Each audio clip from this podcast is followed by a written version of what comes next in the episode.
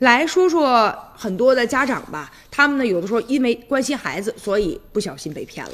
这不，浙江嘛就有这么一个于女士。他呢，今年三月份的时候就收到了一个 QQ 好友的申请，打开一看，申请加他为好友的竟然是自个儿的女儿。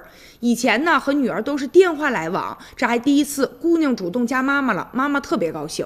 但是女儿讲说妈，我现在南京上这大三嘛，我马上就想考研了。呃，我们学校现在有一挺好的，有一个考研的补习班，但是呢这个交费呢费用比较贵，得一万多块钱，而且吧报名的时间就只剩半个小时了。妈，我想报名。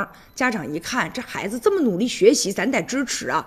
于是呢，这个女士特别的慌张啊，然后赶紧筹钱，把这钱打过去了。等到晚上的时候啊，她和女儿通电话，这个时候女儿是一头雾水啊，说完全不知道究竟发生了什么情况。这女士才反应过来自己被骗了，于是呢，立刻报警。后来呢，公安机关把这犯罪嫌疑人抓获，真相啊才得以大白。原来是这个犯罪团伙，他们分工特别明确，而且手段呢十分的狡猾，他们非法的获取了学生以及家长的姓名、QQ 等等这些个人信息，然后呢来进行诈骗，并且他们都有剧本的。家长不同的反应，究竟呢这骗子应该怎么应对？他们之前都已经准备好了。所以呢，家长啊，今后千万啊，在面对这个交钱的时候，一定要多一个心眼儿，咱们得小心一点儿。